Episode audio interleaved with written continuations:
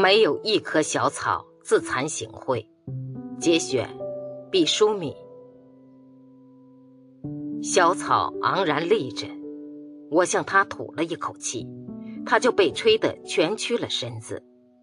但我气息一尽，它就像弹簧般伸展了叶脉，快乐地抖动着。我再吹一口气，它还是在弯曲之后依然挺立。我悲哀的发现，不停地吹下去，有我气绝倒地的一刻，小草却安然。草是卑微的，但卑微并非指向羞惭。在庄严的大树身旁，一棵微不足道的小草都可以毫不自惭形秽的生活着，何况我们万物灵长的人类？选自。最大程度逼近真实。